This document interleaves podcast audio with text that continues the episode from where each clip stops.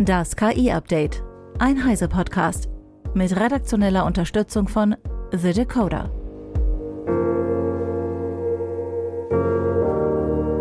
Ich bin Isabel Grünewald und dies sind heute unsere Themen. BART zieht in Google-Dienste ein. Kalifornien verbietet autonome Lkw. Datenleck bei Microsofts KI-Team und fragwürdiger Einsatz von KI im Journalismus.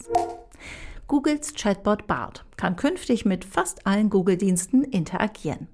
Damit kann man BART zum Beispiel nach E-Mail-Inhalten suchen oder eine Reise inklusive Flug und Hotel planen lassen. Das Ganze selbstverständlich in natürlicher Sprache und in Echtzeit. Eva Maria Weiß von Heise Online hat sich die Google-Präsentation angeschaut. Bei einer Präsentation vor Journalisten hat Jack Krawczyk, ein Product Manager bei Google, bereits erzählt, wie er die Funktion nutzt. Das kann er natürlich vorab.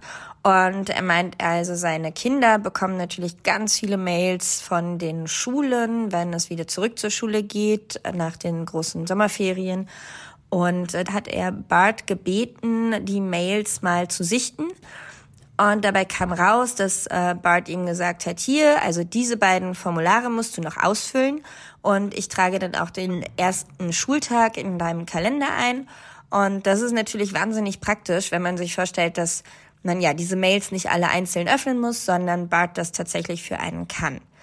Krawczyk hat auch gesagt, und das ist, glaube ich, für viele sehr wichtig, dass diese E-Mails niemals von irgendeinem Menschen gesehen werden. Und die fließen, die Inhalte fließen natürlich auch nicht zurück ins Training des großen Sprachmodells, und es wird auch keine personalisierte Werbung anhand von den Interaktionen mit Bart ausgespielt. Bart liest gar nicht dauerhaft mit, also ist nicht immer am Start, sondern man muss Bart erst auffordern und dann scannt er die Mails nach eben der speziellen Suche. Das klingt ja erstmal ganz prima, vorausgesetzt, man kann den Infos von Bart vertrauen. Ein großes Problem, das es bei Chatbots gibt, ob das ChatGPT ist oder BART, äh, sind bekanntlich ja die Halluzinationen. Das heißt, dass Antworten gerne auch mal ein bisschen daneben sind, Fakten verdreht sind und es Irrungen und Wirrungen gibt. Und BART bekommt da jetzt eine neue Funktion, eine Art Faktencheck-Funktion. Und zwar gibt es bereits einen Google-Button unter den Antworten und bisher hat man da eine normale Linkliste im Grunde von der Suchmaschine bekommen.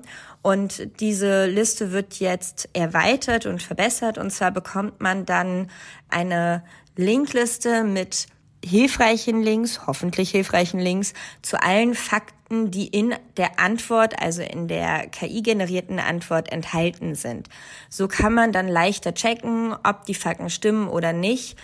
Das heißt natürlich immer noch nicht, dass die Antwort von Bart dann tatsächlich richtig ist, aber es wird einem auf jeden Fall leichter gemacht zu kontrollieren und sicher zu gehen, dass alles, was man davon vielleicht übernimmt oder sich merkt, stimmt. Dankeschön, Eva. Die Integration von BART in die Google-Dienste ist zunächst nur in englischer Sprache verfügbar. Sie ist standardmäßig aktiviert, kann aber in den Einstellungen deaktiviert werden.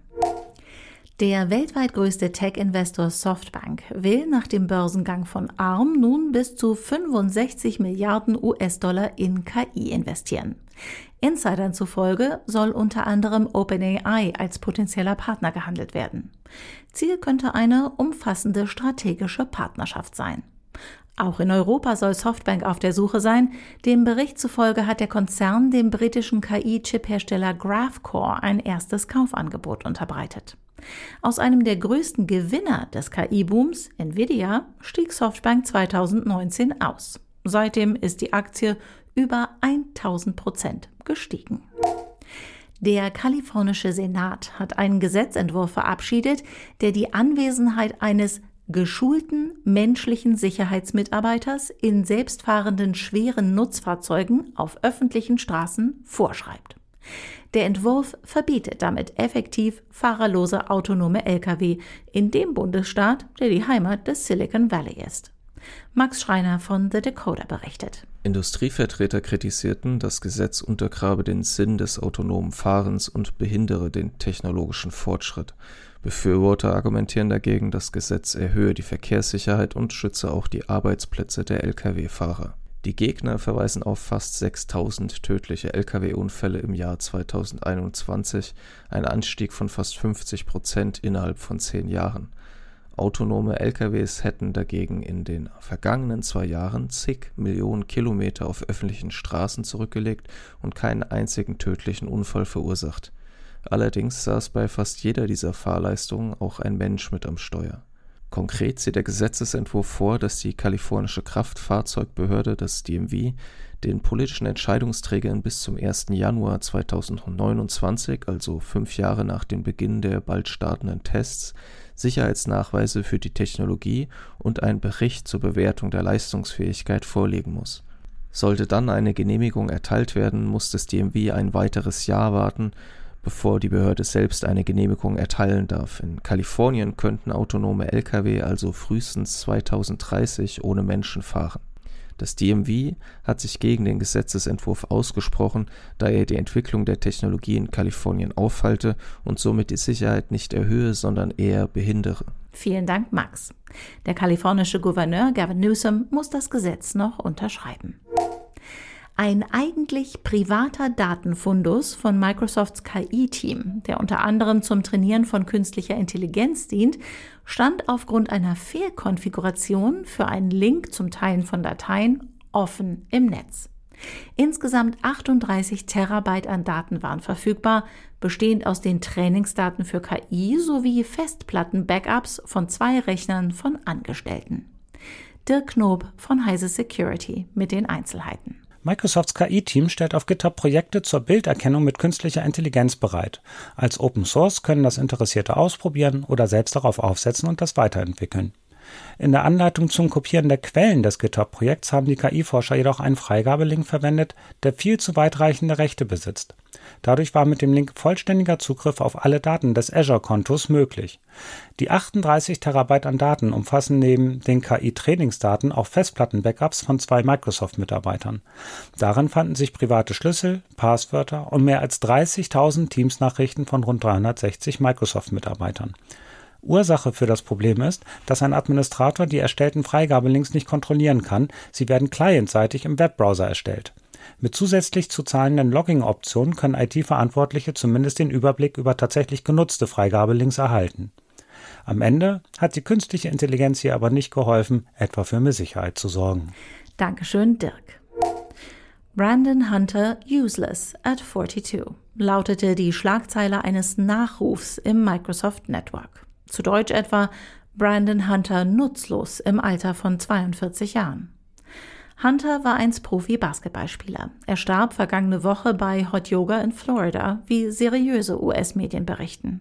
MSN veröffentlichte den pietätlosen Text am Tag nach Hunters Tod in einem Nachrichtenkanal namens Racetrack, der sich als Essenz der Exzellenz von Sport bezeichnet. Tatsächlich ist der Kanal voller Plagiate miesester Qualität, wie Futurism aufgedeckt hat, und solche geschmacklosen Schlagzeilen entstehen durch den ungefilterten Einsatz von KI. Unser heise Nordamerika-Korrespondent Daniel Sokolov findet das verantwortungslos. Microsoft ist ja leider ein Wiederholungstäter. Die Bandbreite auf MSN reicht von absurd bis anstandslos. Im August war das äh, die drittgrößte Sehenswürdigkeit Ottawas, eine Foodbank, wo man wenn man bedürftiges Lebensmittel billiger einkaufen kann, das hat Microsoft Travel Reisenden empfohlen, gesagt, sie sollen doch mit leerem Magen dorthin kommen. Ähm, jetzt ist es eben ein Sportler, der verstorben ist und als nutzlos bezeichnet wird.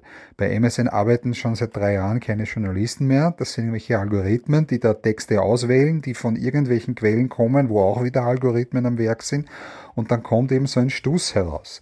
Im Moment ist das vielleicht noch lustig oder peinlich, aber ich denke, eines Tages kommen dann da vielleicht Texte, die etwas besser gemacht sind. Drauf steht MSN. Viele Leute vertrauen dem und merken nicht, dass ihnen da Lügen aufgetischt werden. Das kann gefährlich werden. Ich glaube, dass Microsoft hier eine Verantwortung hat und ich sehe nicht, dass sie der gerecht werden. Vielen Dank für deinen Kommentar, Daniel.